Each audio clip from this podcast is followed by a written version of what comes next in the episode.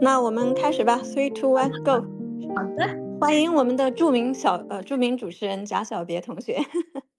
理解我可以可以，我刚刚本来是想着你那边麦是不是可能会关一下，嗯，可以的，麦可能要关一下，不过也没有关系啊。好的，币安全球中文社区的用户们、伙伴们，大家晚上好，欢迎来到由币安中文社区主办的 ML。我是今天的活动主持人啊，贾小别。那首先是真的非常荣幸啊，能够受到币安官方的邀请，担任这场重要活动的主持人。至于为什么重要，想必我也不用做过多的解释，看看我们的嘉宾，也看看我们的听众朋友们都是谁，你就知道了。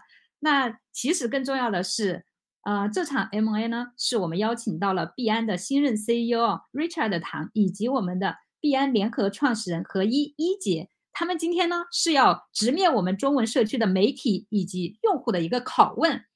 今天的这场活动啊，也可以说是创下了很多个第一。首先呢，这不仅仅是 Richard 在接任币安的 CEO 之后第一场面向全球中文社区的活动，也是 Richard 第一次全程以中文呢来和大家互动。而一姐呢，其实也是很久很久没有通过在线直播的方式用中文来和我们中文社区的用户互动。今天啊，这一场活动真的是非常非常非常令人期待，而且啊，那我们这一场社区的 M&A 呢，也是有别于以往啊。在这个之前呢，我想简单的给大家介绍一下我们今天的活动流程。首先的话，我会先邀请 Richard 和一姐做一个简短的开场，那随后呢，便进入提问环节。我们的提问环节其实是有两个部分的，第一个呢是媒体的问答环节。第二个呢是邀请我们的用户上麦，所以啊，如果你有问题，希望能够直接提问 Richard 或者一姐的话，请在媒体问答完毕之后再申请上麦。那最后的话，我们今天的币安官方呢还准备了神秘的惊喜环节，准备送给今天所有参与活动的小伙伴。所以呢，请大家一定不要错过接下来的这一个小时的活动。这里呢也可以先，嗯。呼吁一下大家，现在呢也可以把我们的链接分享出去。好了，话不多说啊，首先我们就有请我们今天的活动主角币安首席执行官 Richard 唐跟大家打个招呼。我们看已经在发言区。哎，小编好，大家好，我是 Richard，其实我姓邓，啊，我是必安新任的 CEO。啊，非常幸会的有机会大跟大家在这里见面，这是我第一次用中文跟社区用户进行交流和沟通，非常开心。刚才你的开场白也让我有点紧张，啊，因为其实，在新加坡大家也知道我们的是以英语交谈的多，教学的多，呃，可是我尽量啊，请大家多多包涵。我想希望以这样直接的交流和互动，让大家对我对 B 安会有更多的认识。更重要的是，我可以直接听到来自社区的声音跟反馈。我知道现今天在线的媒体和用户们很多问题，在被大家拷问之前，我想先感谢每一位用户对 B 安对我们团队的支持。在过去走过的呃这些路里，和公司。经历的一些呃调整事件之后，在这整个过程当中，我们不仅看到用户对我们的支持，也看到社区的团结。对我们来说，币安能走到今天是全因为有你。同时，作为币安的新任 CEO，我想再次向大家再次承诺，币安仍然会一如既往的将用户放在首位，继续为大家打造一个一流的产品以及服务体验。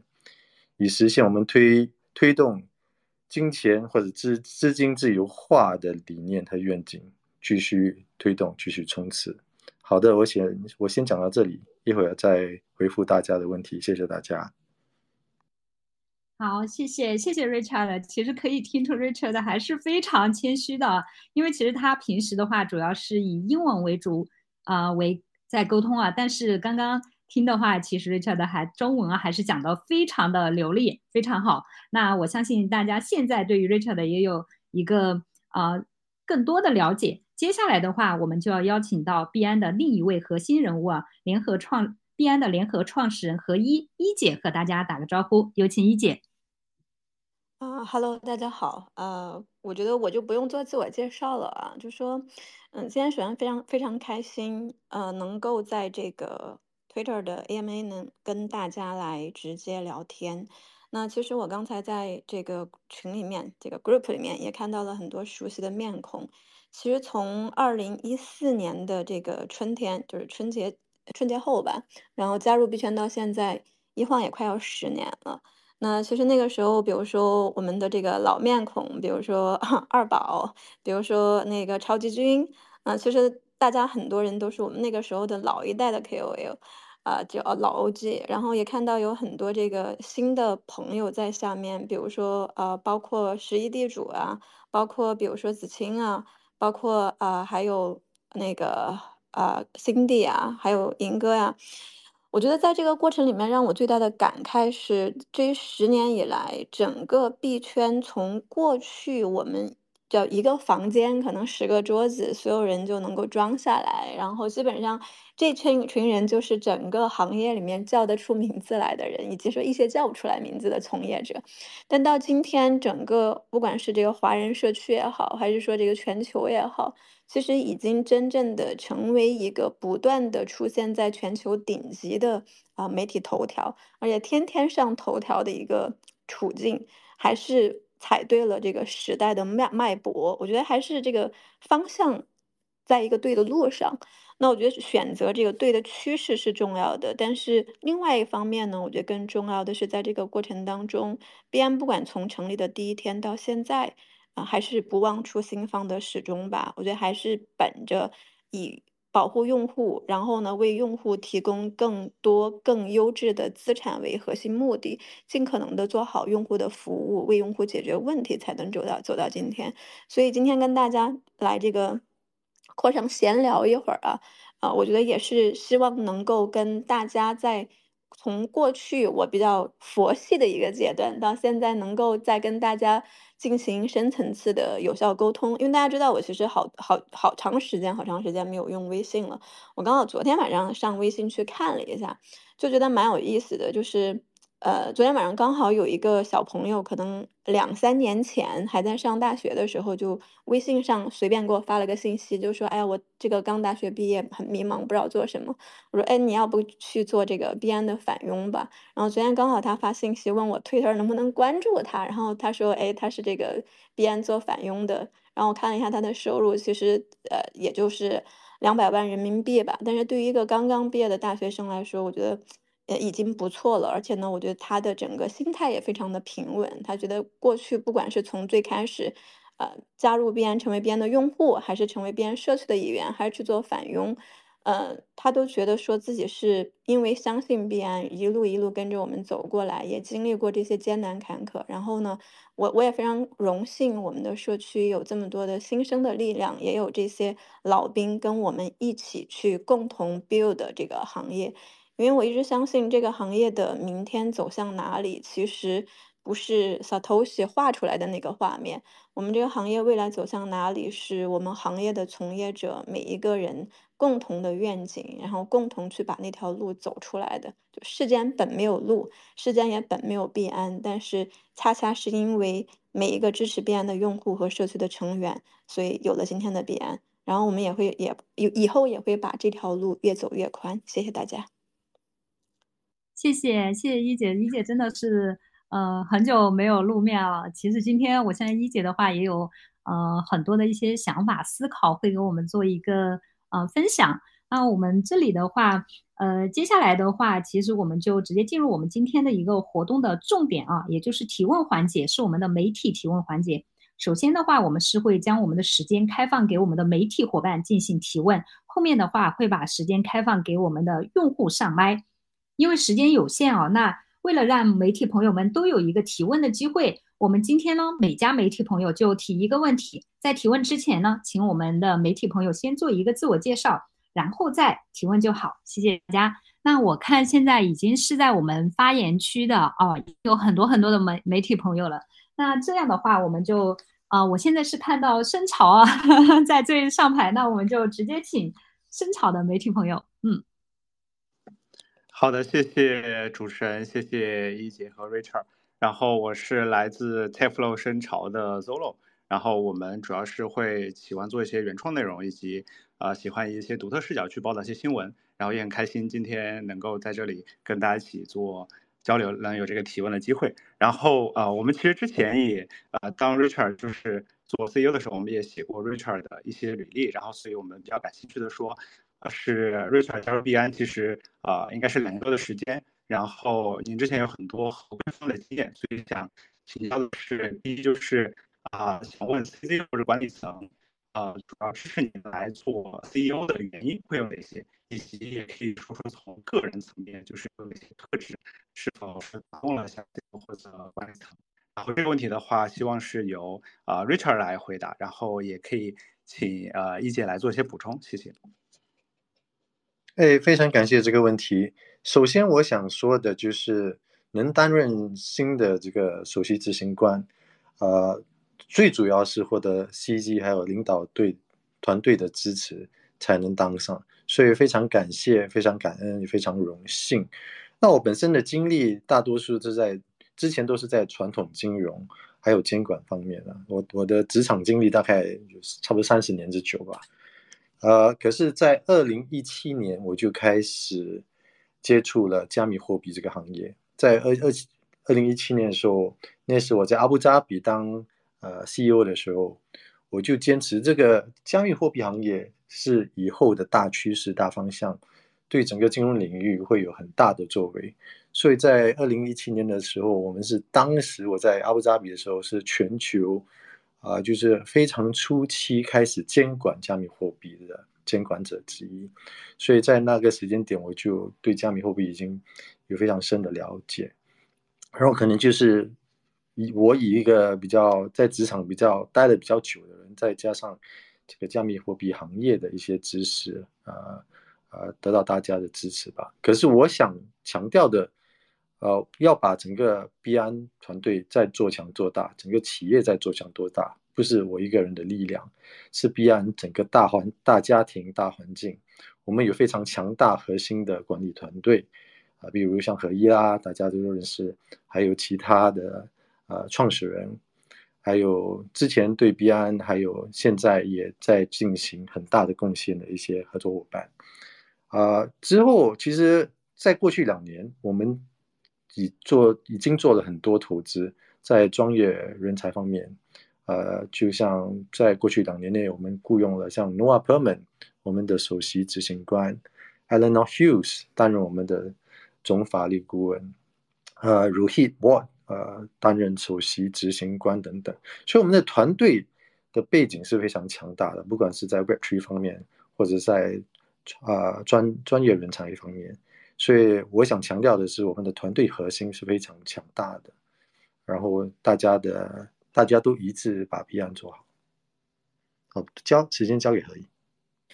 嗯，OK，那我我补充几点啊，就是其其实大家都知道，我一直自称币安首席客服啊。嗯，我觉得说，其实在我的脑子里面呢，过去的这个行业呢，其实。整个来讲呢，就是只有两件事情，就一个好的交易所，第一点呢是要把你的产品做好，那当然研发可能会归到产品的这个品类了。那第二点呢，就是要把服务做好。所以呢，我自诩是客服，所以所有和用户有关的事情呢，大家都可以找我，尤其是有抱怨，对吧？那但是我觉得，随着这个行业的发展，进入到下一个阶段，也就是说，当我们过去从一个呃，这个十个人十个桌子就装完的草台班子，到今天全球不可忽视的金融力量的时候，全球各国的监管呢，其实他们也在不断的对我们这个行业进行观察与了解。那所以在这个过程里面呢，就会出现说，我们需要有一些专业的人士，他们需要去讲会监管啊同样的语言。那在这这样的过程里面，每一个。呃，人呢都需要去承担他的角色，所以呢，我觉得说，在未来的这个十年，可能在怎么样在这个监管这条路上走得更稳更顺，也是我们这些头部交易所不得不去面临的一个挑战，也是必然都会去面临的一个挑战。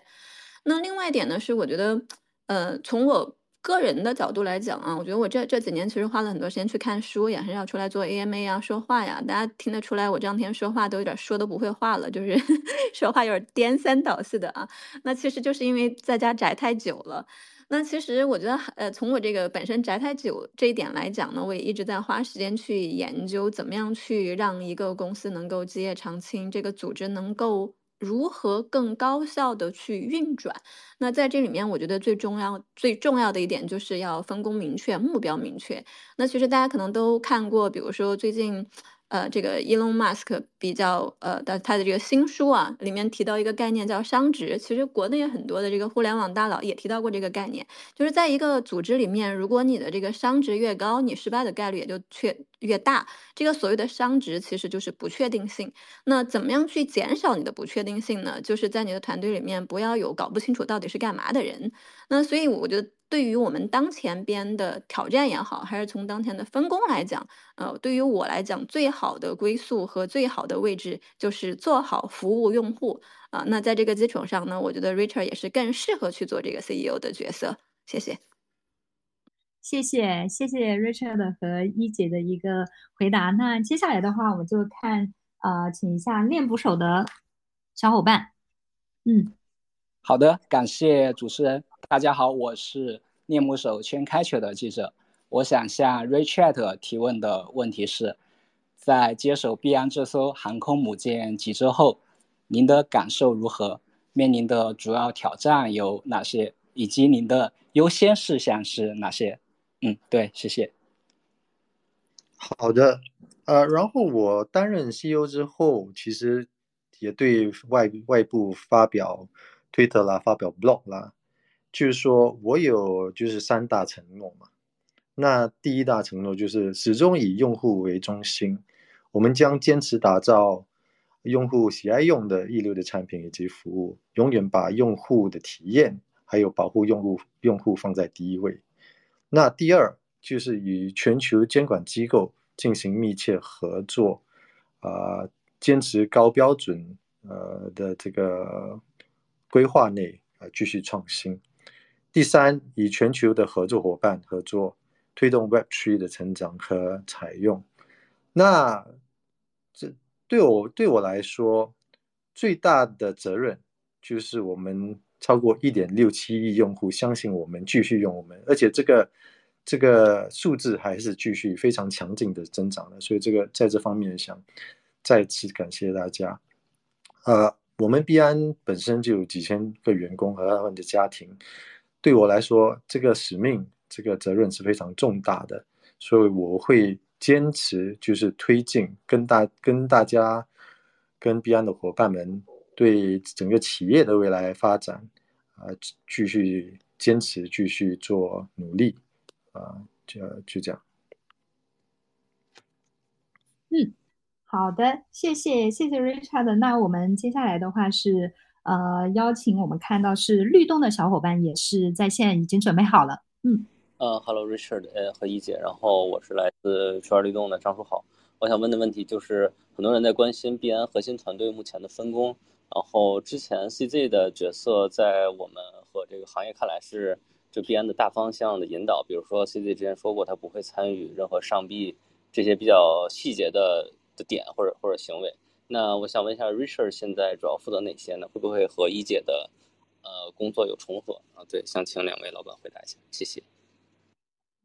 谢谢谢谢律董。那我们这个问题的话，呃，请一姐先来回答，然后 Richard 做一个补充。一姐，你先。呃，对，其实关于这个分工的问题，刚刚其实我提到了一点啊，就是我我觉得在整个组织里面，其实呃，对于币安来讲呢，我觉得就是。呃，每一个环节都是精进了。说实话，我觉得 B N 你说做的特别好吗？我认为真的在每一个环节方方面面都还是需要有提高的地方。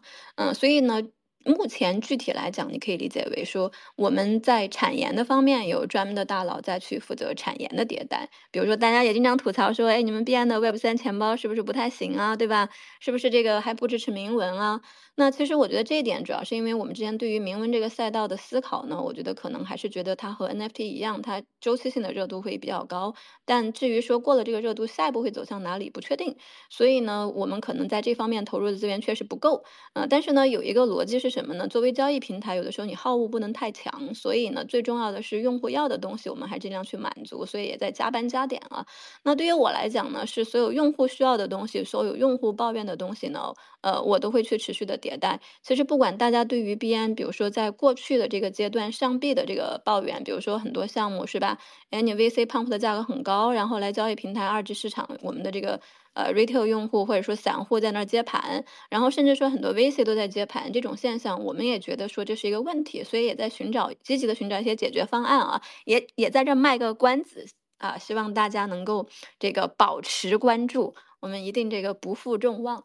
那我觉得第三点呢，就是在 Richard 本身擅长的这个领域，就是包括去跟这些监管部门沟通啊，包括是申请牌照啊，以及说怎么样能够让这个呃目前的我们的这个合规团队做好，比如说我们过去踩过的坑不要再踩，比如说呃这个反洗钱啊、犯罪调查呀，所以在这儿这个提醒一下这个 大家身边如果有什么什么黑钱啊，什么这个。呃，叫什么非法收入啊？千万不要进币安啊！我们这个查的特别严，好吧？美国用户也别来，对吧？所以我觉得说，我们还是在这个大的方向上各自精进，呃，日拱一卒吧。嗯，其实没有什么重叠的。我觉得对于币安来讲，只要能够呃把每一个人应该做的事情做到极致，那就是成功。嗯，谢谢。好的。可能我可能我进行补充几点。刚才说一也说了。呃，可能 C G 跟 E 在打造币安初期，币安是其实对大家来说，其实币安只只是只有六年的一个企业，它还属于非常年轻的一个企业。可是在这六年，其实成长速度非常快，现在已经一个变成一个非常成熟的组织了。我们在全球拥有上千名员工，其实大家的分工已经非常明确了。各司所职，所以像刚才也说到，像一个非常大艘的航空母舰，对吧？航空母舰在海上运运行的时候，主要还是要走正确的方向。那我们是坚持我们的核心价值的，并且公司上下全体拥有一个一致的目标，就是坚持现呃实现这个资金自由化。呃，其实我们也花了非常多的时间精力，在不管在内部、外部，呃，相关的利益方面、合作伙伴方面进行沟通，呃，监管方面进行沟通。对我们来说，呃，这个整个行业的大方向会继续向合规走，啊，所以在我们之前已经投入了，就是保护用户，呃，支持创新这些，这些都不会改变。啊，这些会继续投资，继续加强。然后之后，呃，在过去两年也，其实我们在合规方面已经做出很大的投资。之后，因为这整个大环境的趋势，就是其实会更多国家进行这个合规的这些管理动作，我们还是会继续做出呃相关的投资的。对，就补充一点啊，就是刚才那个呃，律动这边的小朋友问到 CZ 啊，其实大家要理解，其实就算 CZ 之前 做 CEO 的时候，公司八千人，他也不会写代码，他也不会做产品，他也不会做客服，他也不做 marketing，对吧？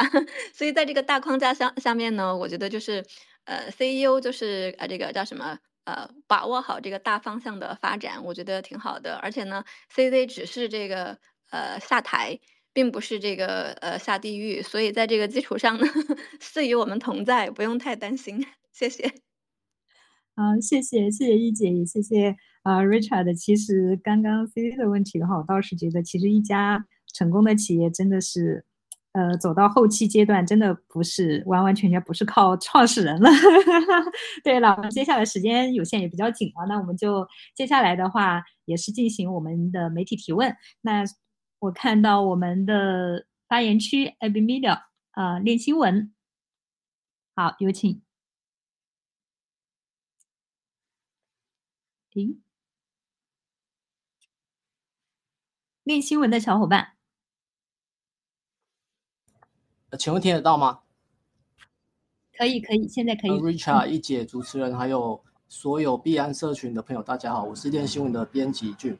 那主要想请问 Richard 关于产品开发的部分，就在和解协议之后，在合规与安全基础的情况下，是否产品开发会更加保守？那未来又会如何帮助产品及服务的创新？嗯，好的。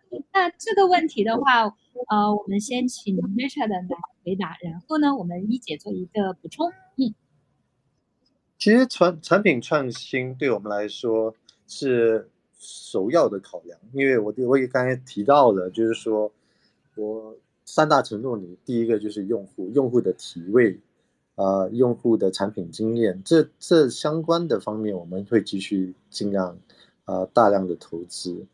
其实合规跟创新它是一体两面的，它不是并非则白的。合规是给更多的行业或者用户一个比较安全的呃环境来进行交易，呃，它会带进更多就是机构投资者，还有它会提高全球的采用率，其实对整个行业来说是一个大好利好的呃方式的。在这个大环境下，其实呃对我们这个新的合规模式和发展。我们也尝试新的业务，譬如我们刚刚推出支持 VIP 和机构投资者使用第三方银行托管开启交易，是全球首家。所以我们会继续推进、继续开发新的就是产品类去新的业务。呃，这主要想强调的就是合规的目的是在于建立信任、建立诚信。呃，只有在大众包括监管单位。啊，对整个行业拥有信心，啊，我们的行业才能继续推广开来，啊，服务更多人群，啊，然后还有能够提高这个采用率，更让更多人投入，呃，支持更多的创新。交给一。嗯，OK，这这我补充一点啊，就是我发现很多这个朋友会把监管这个东西当成一个呃叫什么，就是说如果出现监管，这个行业是不是就死了就没有了，大家没得玩了？呃，我我觉得这个思路要稍微扭转一下。其实我们去看一下整个互联网发展史啊，你看互联网最开始出来的时候，包括其实这个洋葱网络其实是比这个互联网更盛行的，对吧？那在这个过程当中，你想象一下，如果呃把互联网来对比我们这个行业好了，就是互联网其实到今天它还是有监管的嘛，不管哪个国家地区，对吧？但是呢，它走走进了千家万户，让更多的普通人能够使用它，并且通过互联网实现信息的传输，能够提高自己的生产效率。那其实反观，比如说洋葱网络，它可能就是一个完全没有监管的地带，嗯、它确实确确实也有很多人用啊，但是它其实跟大部分的普通人关系不大。所以呢，就是呃，对于区块链行业来说呢，监管其实就像是这个呃，监管互联呃互联网行业的一样走过的一条呃重复的路啊，日光之下并无新事。所以所谓的监管，其实它可能带来的反而是让更多的普通人能够像买股票、像用互联网一样，能够简单的进入我们的这个世界，也成为一个持币用户，是吧？我觉得如果持币这件事情它变成一个特别小众的事情，那它可能就会变成像洋葱网络一样，只是一部分人的这个呃游戏，呃，它可能没有规则，但是呢，它可能能够影响的人也只是小小范围的人。但如果它成为互联网，走入千家万户，让不管是两岁的小孩儿还是八十岁的老人都能够把这个 TikTok 刷起来，那这个世界就截然不同了，对吧？那所以呢，归根结底，我觉得说，不管嗯、这个世界走向哪里。但是在产品创新这件事情上，我们的这个投入会呃继续加大我们的投入规模。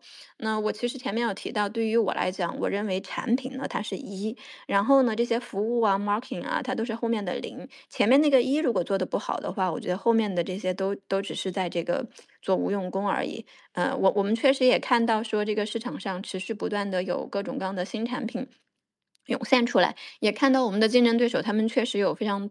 啊、非常多这个做的不错的地方。那好在呢，就是我们的这个币安文化里面有一个部分叫 humble，呃，还是要这个谦虚，对吧？谦虚很重要的一点是要学习别人做的比自己好的地方。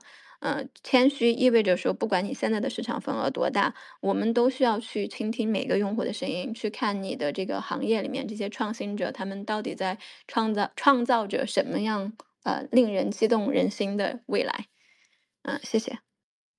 嗯，谢谢谢谢我们的 Richard 和一姐的回答啊。那我们接下来的话就请到我们的媒体朋友 d a n n y 星球日报。对我们看到星球日报的小伙伴也在线在线的，嗯，好的，好的，大家好，嗯，我是来自星球日报的 Lupi，呃，我在这里的问题呢，呃，是和最近的这个事件比较相关的。我的问题是在缴纳 CFTC 的大额和解金后，币安现在自身的财务情况是如何的？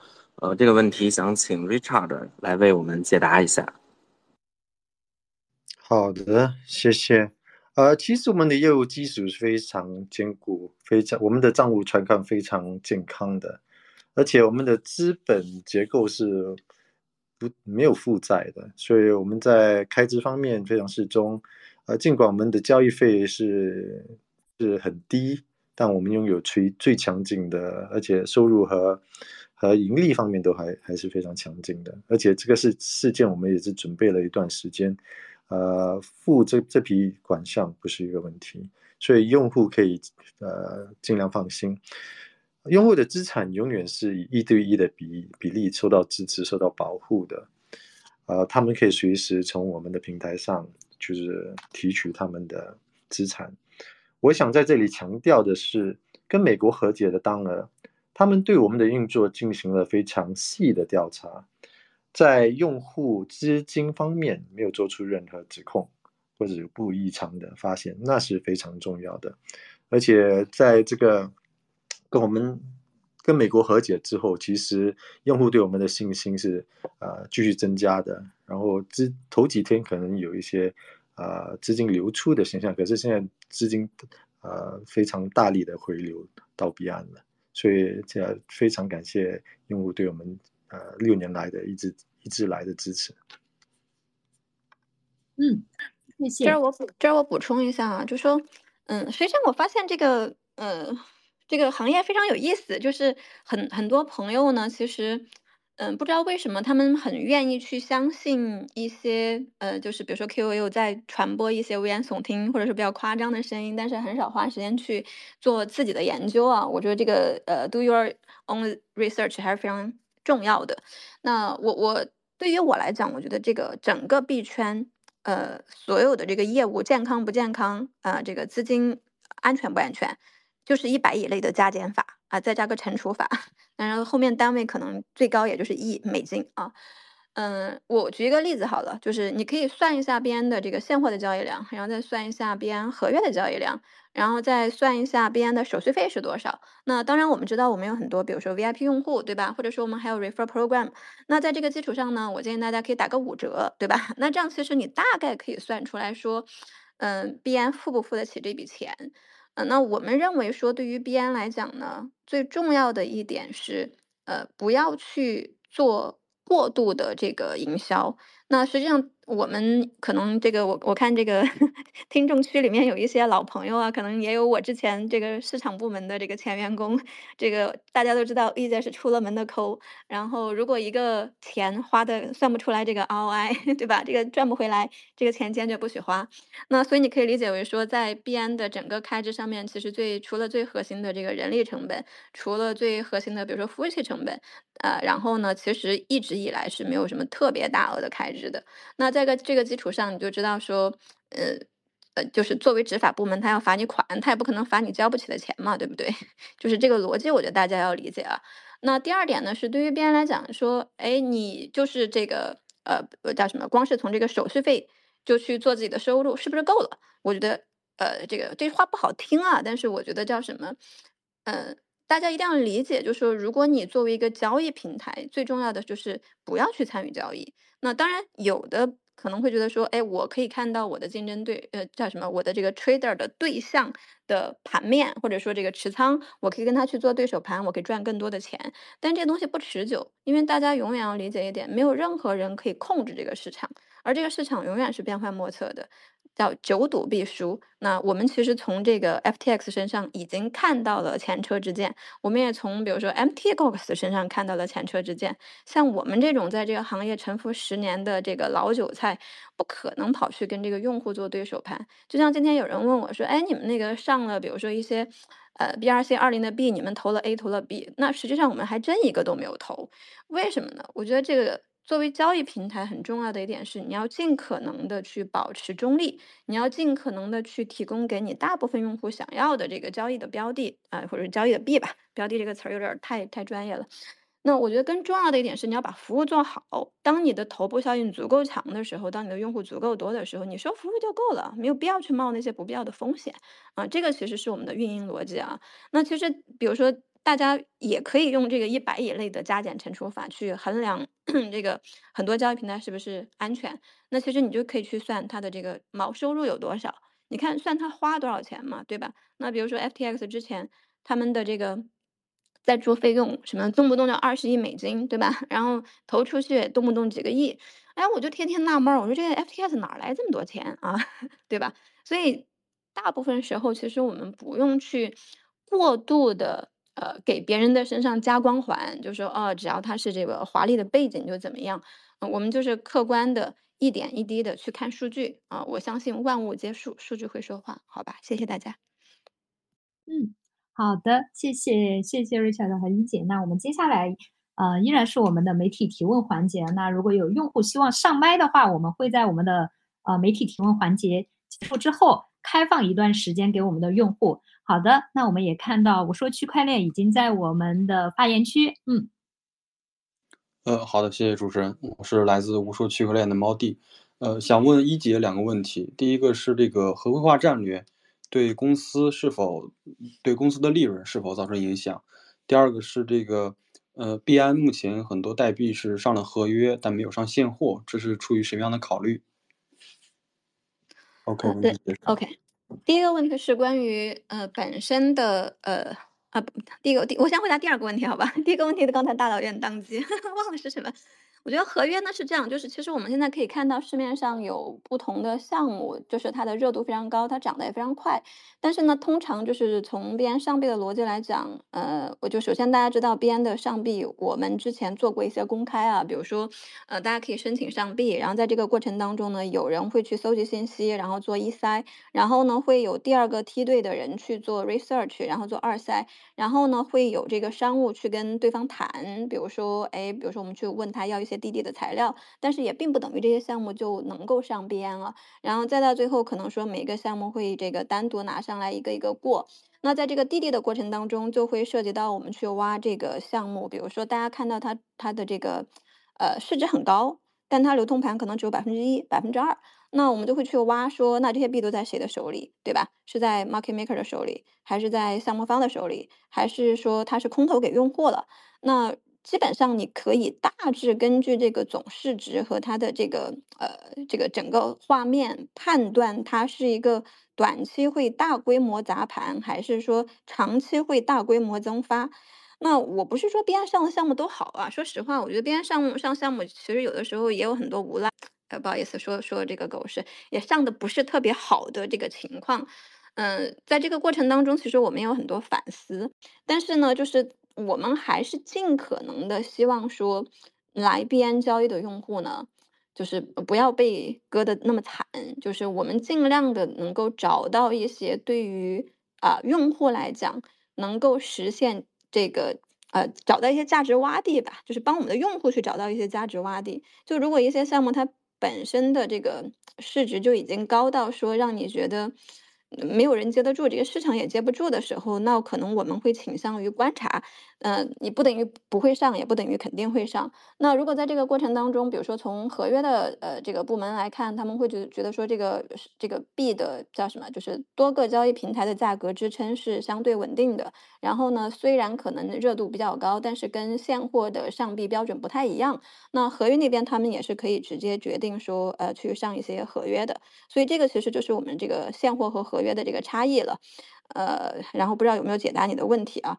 但是并不等于说我们的这个做法一定就是对的啊。我认为说整个币圈其实还在一个非常原始的阶段，就是我们一直希望说有更多的项目它能够真正构建一些商业模型，能够有有这个收入。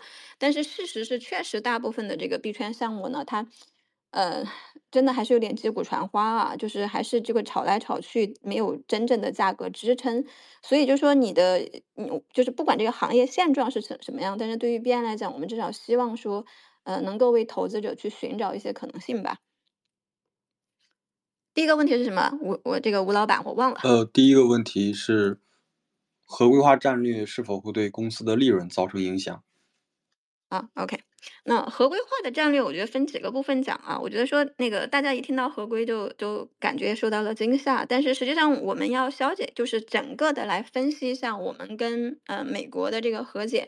那首先第一点是什么呢？第一点是说美国用户我不能接，对吧？但大家知道，其实两年以前我们就把这个美国用户赶出了 BN 的平台啊，就是对不起，实在是 美国人不能接待。然后所以呢，我们是不接受美国用户的。如果大家知道哪一个美国用户还在 BN 这个平台上交易，也赶紧让他走啊！就我们也欢迎举报，这是第一点。那实际上现在全球范围内其他的交易平台是不是呃，那他们是不是也接美国用户呢？对吧？但但其实除了这个美国本身这个注册的交易平台，他们也是不能够接美国客户的。那这是第一点。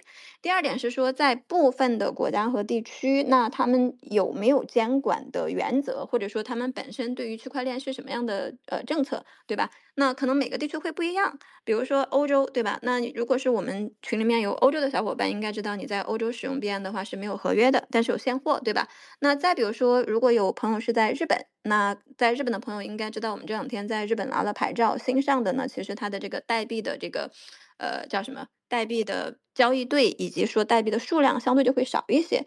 那我认为说这也是行业的必经之路，而且这件事情它也不仅仅是发生在币安的身上，也发生在其他希望就是其他已经规模变大，并且希望能够呃呃能够跟这个监管达成一致的这个交易平台。呃，那。只有一种情况，就像你说的，呃，叫什么？就是说，可能对你的整个市场份额有极大的损害。就是，嗯，只有你走合规的路线，别人都可以不合规，是吧？哎，那这种就比较惨，这种你就只能看着别人吃肉，自己挨打。那目前来讲呢，我觉得这个整个行业还是普遍，大家都是呃这个一起挨打。但是呢，总体来讲，还是行业越做越大啊，这个市场越做越大，还是向好的一个方向。最后一点啊，就是我觉得那个 revenue 这个问题，我觉得 revenue 不是绝对的追求，就是，呃，这个话说起来，我觉得会让大家觉得有点假，但是确实对于我来讲，对于 CZ 来讲，或者对 BN 来讲，呃，revenue 绝对不是 BN 唯一的追求。我们其实真正的追求是，真正希望能够带着大家就是说的区块链革命，这个生产力、生产力和生产关系的改变，能够创建一个呃新的世界。呃，纯粹的 revenue，我觉得它还是一个叫什么短期追求呃，长期主义其实会让你做得更大更强。谢谢。嗯，好的，谢谢谢谢一姐。那我们接下来的话就啊，有请我啊，对我是看到我们的媒体朋友 f o r s e t 已经是在我们的发言区，那我们就直接请我们的 f o r s e t 嗯。啊，好的，谢谢主持人。呃，我来自于 Foresight News 的周周，想问一下 Richard 和一姐，这一次币安给美国的四家监管机构交了四十三亿美元的罚金，那这四家不同的监管机构啊，呃，有财有财政部的，有司法部的，还有呃商品期货委员会，拿到罚罚款之后，分别会给币安带来哪些影响？那我们印象中 SEC 是美国最重要的。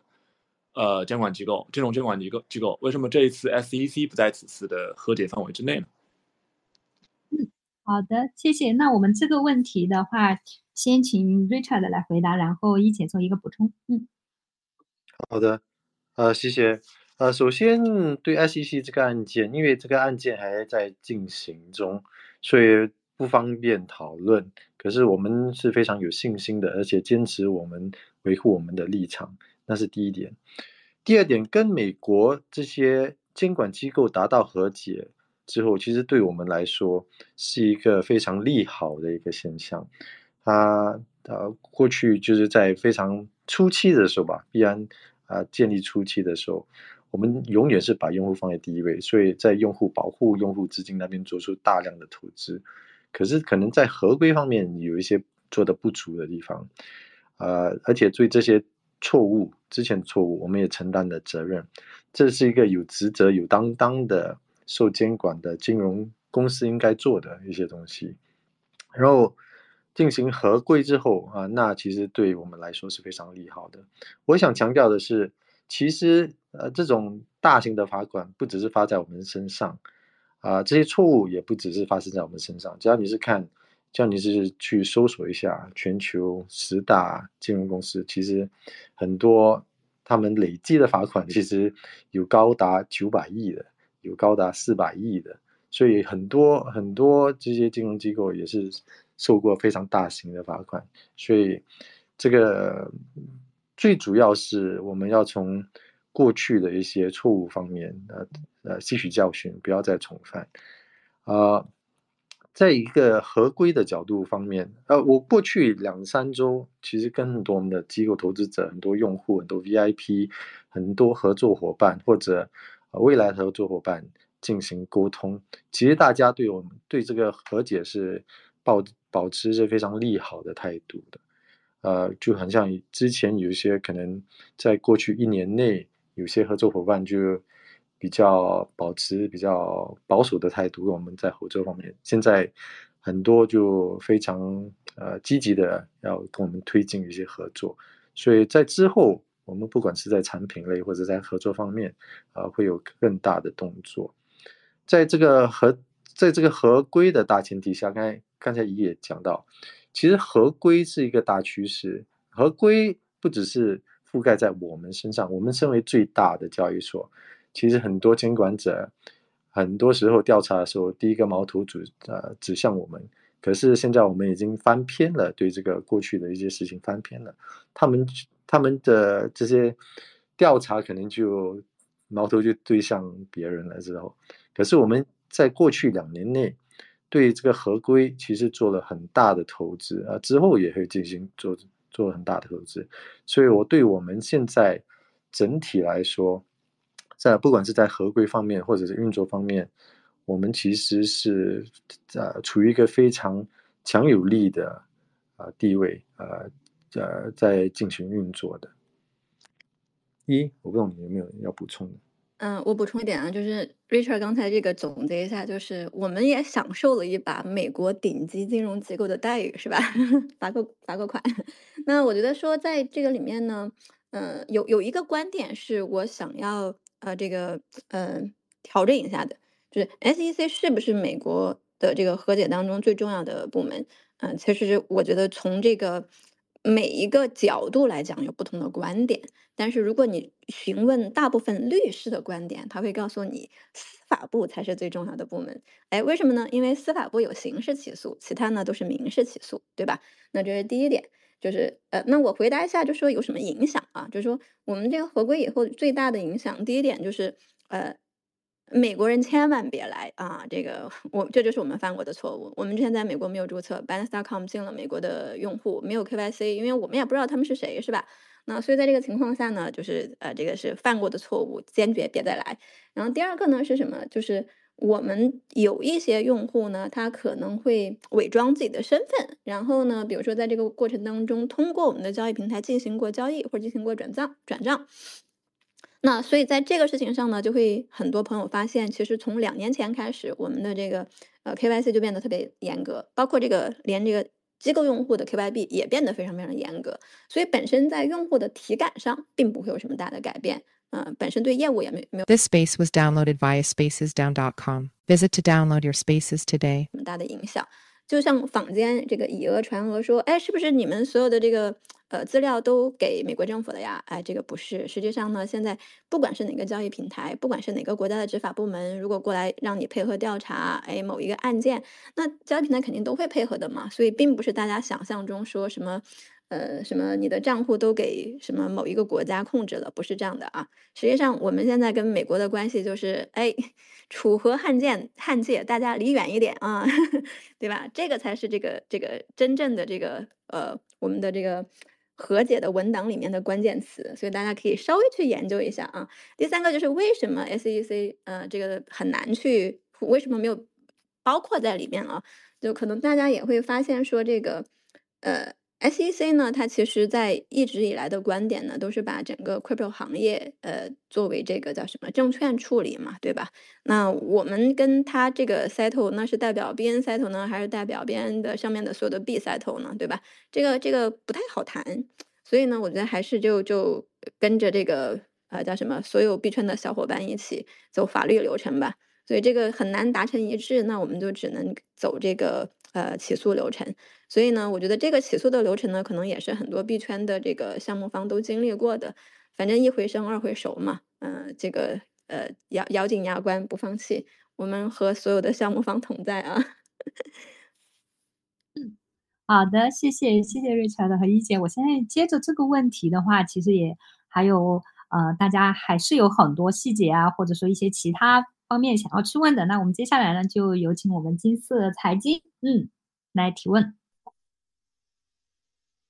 啊，好的好的，我是来自金色财经的 Maxwell，我想向 Richard 提问，就是美国政府派驻合规官员以及掌握币安数据后，我想知道这个币安的上币投资、运营这些各种决策是否需要需要征得美国合规官员的同意？然后美国派驻的这些合规官员。它主要在监管哪些内容？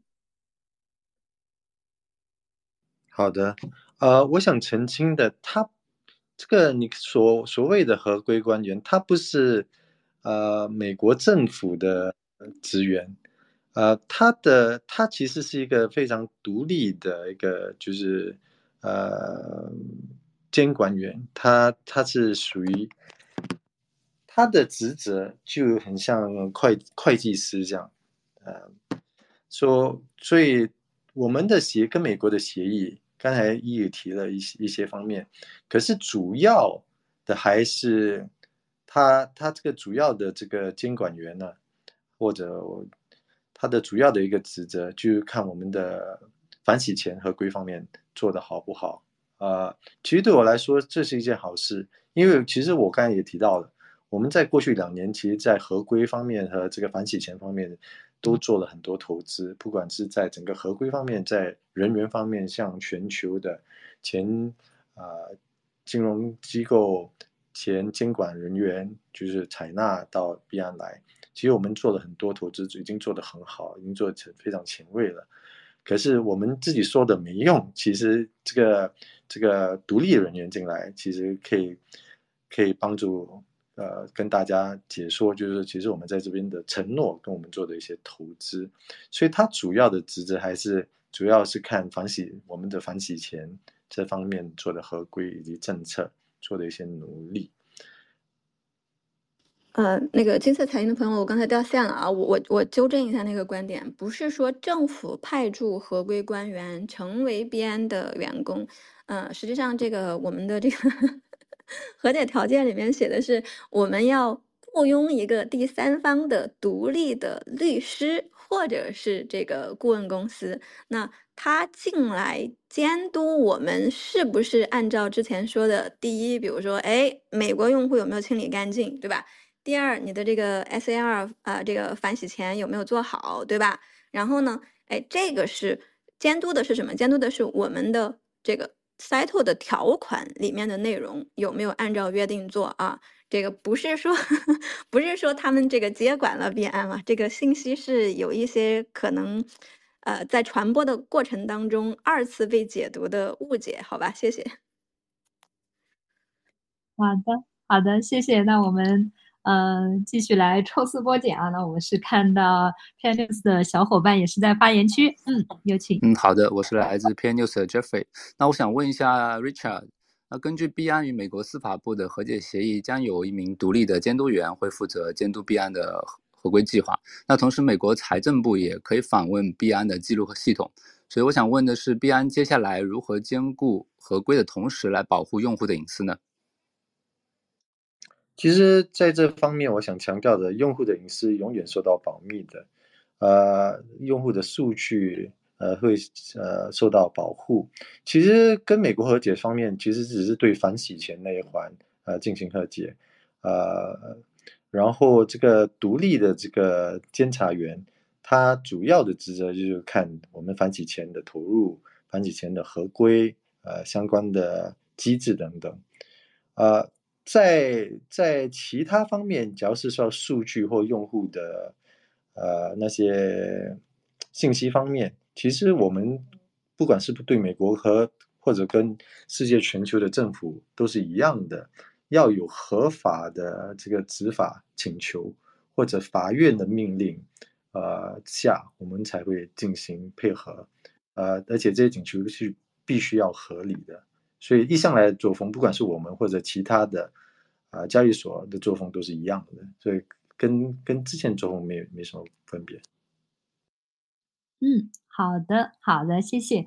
那这一个问题的环节呢，啊、我们到这里这个话题先结束。我们接下来的话，可能就是邀请到 Block Temple Temple 的那个媒体朋友，嗯，也是在线的。然后谢谢主持人，我是来自东区东区 Block Temple 的 Luke。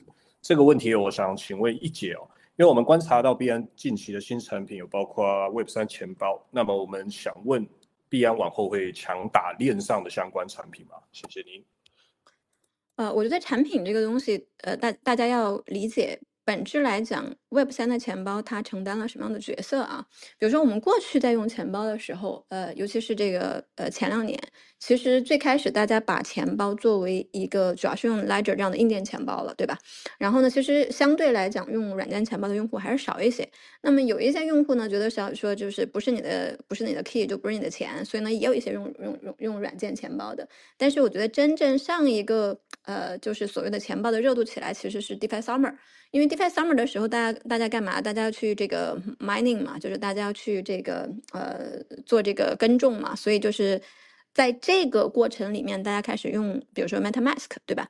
然后呢，这一波其实大家开始去用 Web 三的钱包，那它是在干嘛？那前面可能是撸毛，对吧？比如说与做一些交互。那另外一端是什么？另外一端其实是最近这个铭文市场。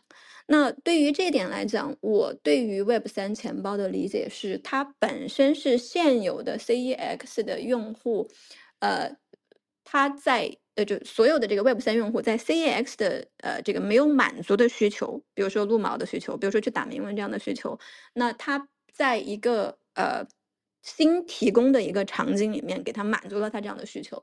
所以我认为说，目前嗯，比如说像啊、我们同行对吧，他们的这个铭文做的如火如荼，那比如说前面的这个撸毛做的如火如荼，但是这个东西，我觉得说是不是说币安要去呃绝对去 copy 呢？我觉得也不一定，因为本质来讲，除了要看看过去，还要看看未来。呃，我们其实真正在焦虑的一点，其实是这个行业除了撸毛以外，有没有一个正经项目能够呃真正的搭建出来一个伟大的商业模型，或者说真正能够为这个世界带来一些改变的公司？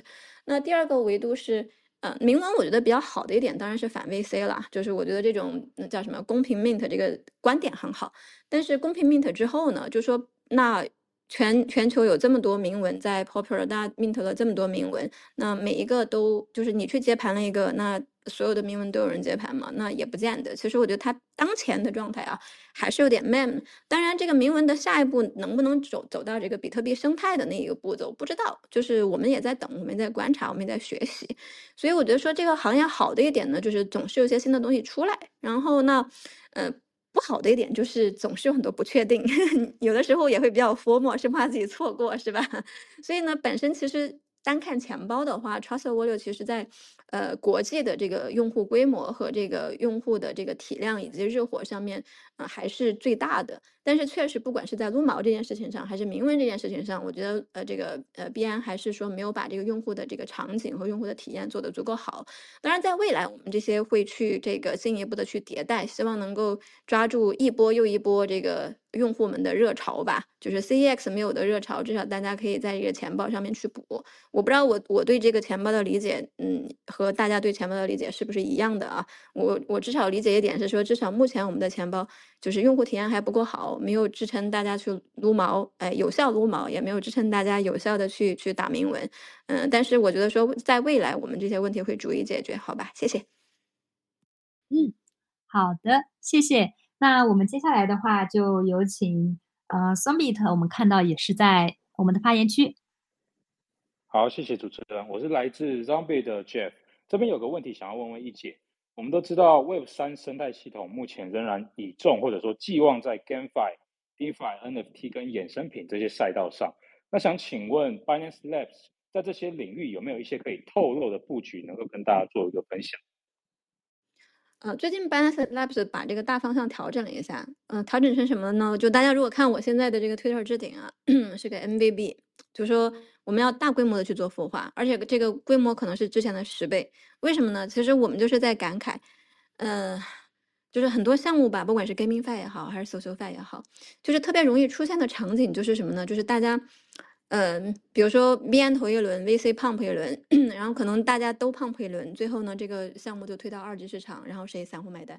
我觉得这个在这个过程里面，当它上币的时候，它的这个呃市值很高的时候，其实它的这个发展的溢价，用户是没有享受到的。那所以在这个基础上，我们为什么就不能去扶持一些真正想要长期主义做点事情在 Web 三里面的一些创业者呢？就我们为什么就不能够帮助一些普通的创业者能够成功呢？那这些创业者里面有没有一些人他能够长期主义？不是说我在这儿这个叫什么割了一把别墅靠海呢？我觉得肯定还是有的吧。我们这行业规模这么大，就是一百个里面能够出来个一个两个，能够让这个我们的这些所有的这个普通投资者、这些散户能够在这个过程当中享受到这个项目发展带来的红利。能够像边币一样，当年从这个呃叫什么一块钱，对吧？到现在几千块钱，我我觉得应该还是有那么一些长期主义的项目吧。所以呢，在这个框架底下，我觉得说这个行业比较让人遗憾的一点是，嗯，已经跑通的项目，我觉得其实还真的就是，比如说交易，不管是这个，呃，不管是这个 DeFi 也好。呃，链上也好，就是其实你你看，归根结底它还是那几个事儿嘛，就是现货交易、合约交易，然后呢，啊，staking 对吧？借贷对吧？就除此以外，其他的哪一个项目真正说是有一个完整的商业模型的，好像真的没有。我知道我这个观点有点土啊，就是经常别人我听到这个很多很多这个专家都在聊说，哎，你要是做 Web 三项目，你要是有收入，你要是有利润，那你就不值钱，那你就是傻逼。但我真不觉得，我觉得这个不管是什么行业，你归根结底，最后你是还是要做一些东西，然后呢，这个是服务用户的，然后呢，真正是能够把这个世界往前推动了那么一点点，哎，哪怕就一点点，对吧？那你可能就有不错的收入了，有不错的利润了。然后同时在这个过程当中，你能够带着支持你的这些用户们，带着支持你的这些 token holder 们一起这个发家致富。那这不才是这个 win win 嘛，对吧？那只有 win win 的东西，你你才能够持久嘛。那割一把就跑，那最后其实最后伤的还是自己的这个呃呃公信力。那你今天割了用户，那你明天还能割呀？那肯定不可能嘛。所以呢，我觉得在这个整个投资框架和对这个行业的思考上面，我可能有点太传统，可能有点太土，嗯。但是呢，我们还是想稍微试一下，虽然有的时候也试错了，但是呢，我觉得不试怎么知道呢？好吧，谢谢大家。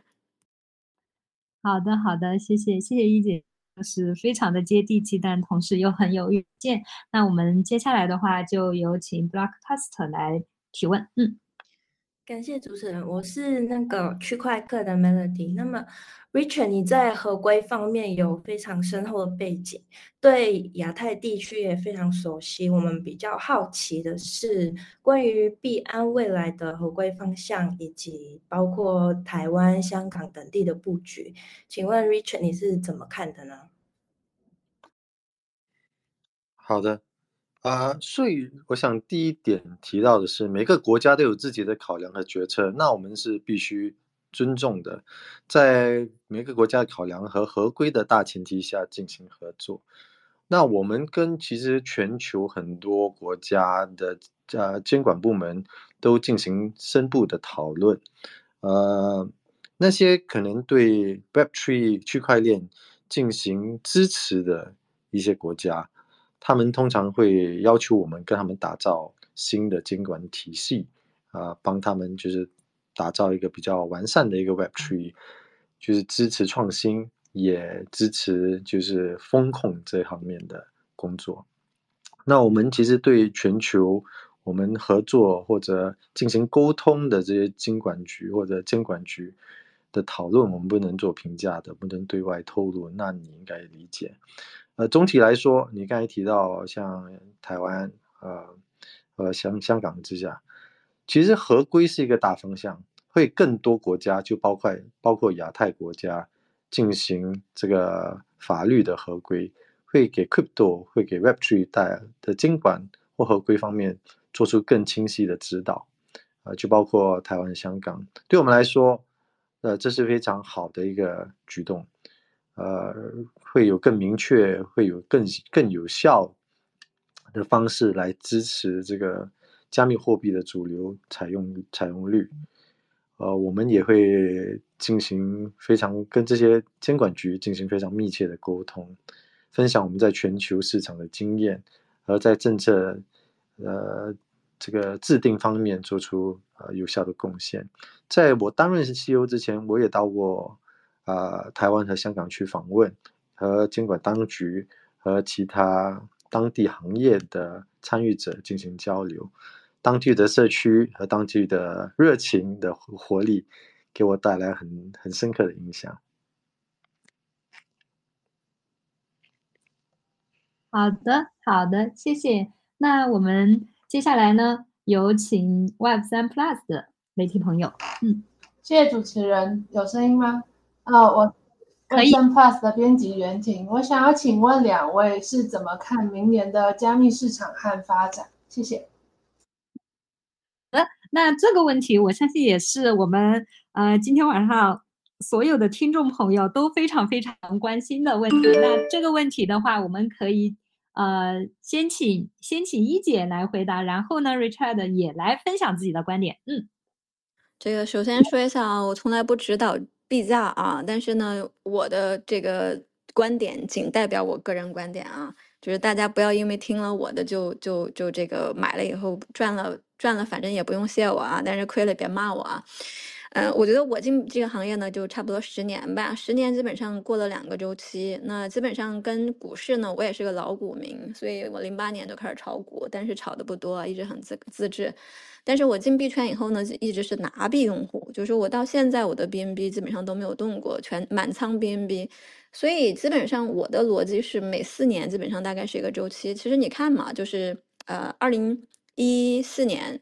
呃，一三年到一四年是一个牛牛市的高点，对吧？然后那再往后呢，其实是这个呃一七年、一八年又是一个高点，对吧？然后呢，再往后呢，基本上比如说二一、二二年又是一个高点。其实这个周期大概是在那个节奏上面的，所以我相信呢，就是明年到后年呢，其实肯定会有一个高点。但这个东西呢，只能说是我相信。嗯，但是呢，很多人也认为这种观点比较刻舟求剑。然后呢，也要看到，就是说，确实整个行业的规模越来越大。因为大家都知道，说当你的整个呃整个盘子，就整个 crypto。币圈的盘子体量小的时候呢，你就会涨得比较快嘛。但是呢，当你的整个体量变大以后，你就会有天花板了嘛。别人就会拿这个比特币跟黄金比，对吧？别人会拿你整个币圈的资产去跟股票比，去跟这个呃各种稀有资产比。所以呢，这个时候呢，你的这个增速其实可能就不一定像以前那么快了。但是我还是朴素的认为这个周期还是在的啊，嗯，所以我是比较看好这个呃下一个呃高点，大概是呃明年到后年。好的，好的，谢谢，谢谢一姐。嗯，好的。呃，那我可能对大方向说一个，我我对整个加密货币行业是非常看好的，不管在在明年或者之后，可能有高点有低点，不管什么呃产品类都会经过这些啊高低点的市场波动。可是，只要我们是往大方向看的话，我是非常看好的，主要是两个因素，第一会。会有更多国家对加密货币进行监管，这对投资者来说会带来更大的信心。现在采用全球的这个加密货币采用率大概百分之五吧，只要是更多国家进行监管的话，这个采用率会提高百分之十，它提供了百分之二十，所以对大家都是一个非常利好的一个现象。第二，机构投资者对这个行业开始布局，而且是大全方面布局。只要你跟三年前比较的话，现在全球首一百家金融公司都对区块链、Web3 还有加密货币进行布局，包括像黑石啦、Fidelity 啦、超手的，都提供新的产品类啊。这个对我们整个行业是非常利好的一个现象，带来新的投资者，带来新的产品类、新的资金来源，所以我对整个大趋势是非常看好的。嗯，好的，谢谢谢谢一姐和 Richard 两位，真的是呃非常的乐观啊，但是也碍于自己的一个公众身份啊，其实非常分享的还是非常的谨慎。那我们接下来呢，就进入我们媒体提问环节的呃最后一个问题。那我们把最后一个问题的机会呢，呃，交给我们的蜂巢。嗯，我们看看。哎，你好，嗯，Richard 你好，一姐你好，呃，币安的社区的朋友晚上好。然后我我有一个问题，就是说币安在这个合规之后哈，就刚才 Richard 也提，合规是个大趋势。然后在这个合规之后的话，呃，在一些受监管的地区，会不会有上市的这样的一个计划？另外还想请问一姐。就是美国这呃美国的这个事情之后呢，美国市场肯定是必然要逐渐逐渐的去与它保持距离了。呃，那么外界有一种声音就认为，随着美国市场的这个退出呢，必然的影响力或者市场份额会下下降。那一姐怎么看待这个声音？谢谢。嗯，好的。那这个问题的话，刚刚我们蜂巢的小伙伴也是提了，就是说呃前面的问题的话，请我们的 Richard 来回答，然后再请一姐回答我们的第二个问题。嗯。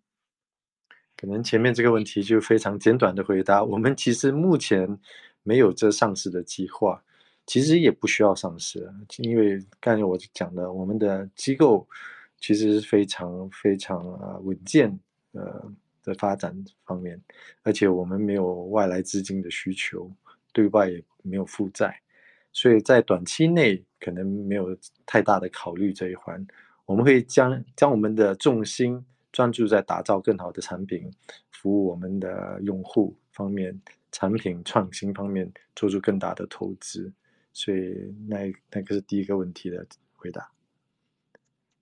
嗯，好的，谢谢一姐。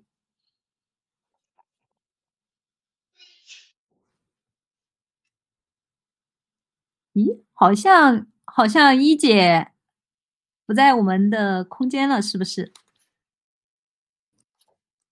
哎，哎，我可上来了，不好意思啊，我又掉出去了。我刚才刚才去看了一下大家八卦，所以那个叫什么，不小心就掉出去了。回答一下那个退出美国市场这个事儿啊，实际上，币安两年前就退国退退出美国市场了。然后，呃，过去两年呢，就是也是币安市场份额一度被大家吹。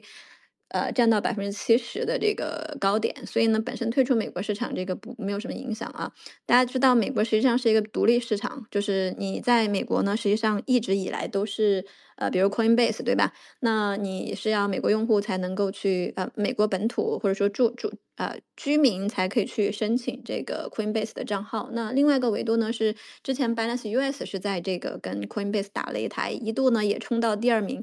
呃，但是确实是叫什么时不待我，对吧？遭遇了铁锤。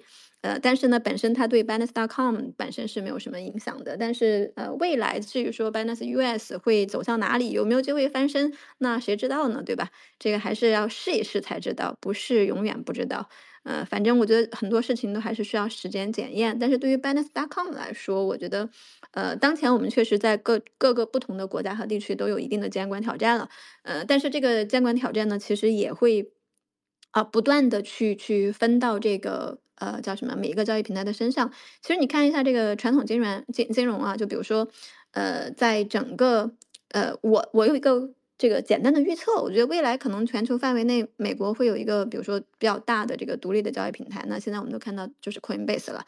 那比如说过去在股票市场可能会有，比如说呃叫什么港交所，对吧？然后有这个呃上交所、深交所。那我觉得未来可能在全球范围内也有这样的几个，比如说这种全球全球性的这个交易所，然后这个美国的交易所，我觉得都是有可能的。呃，所以对业务没有影响，但是对于未来会走向哪里，我觉得还是需要交给时间。谢谢。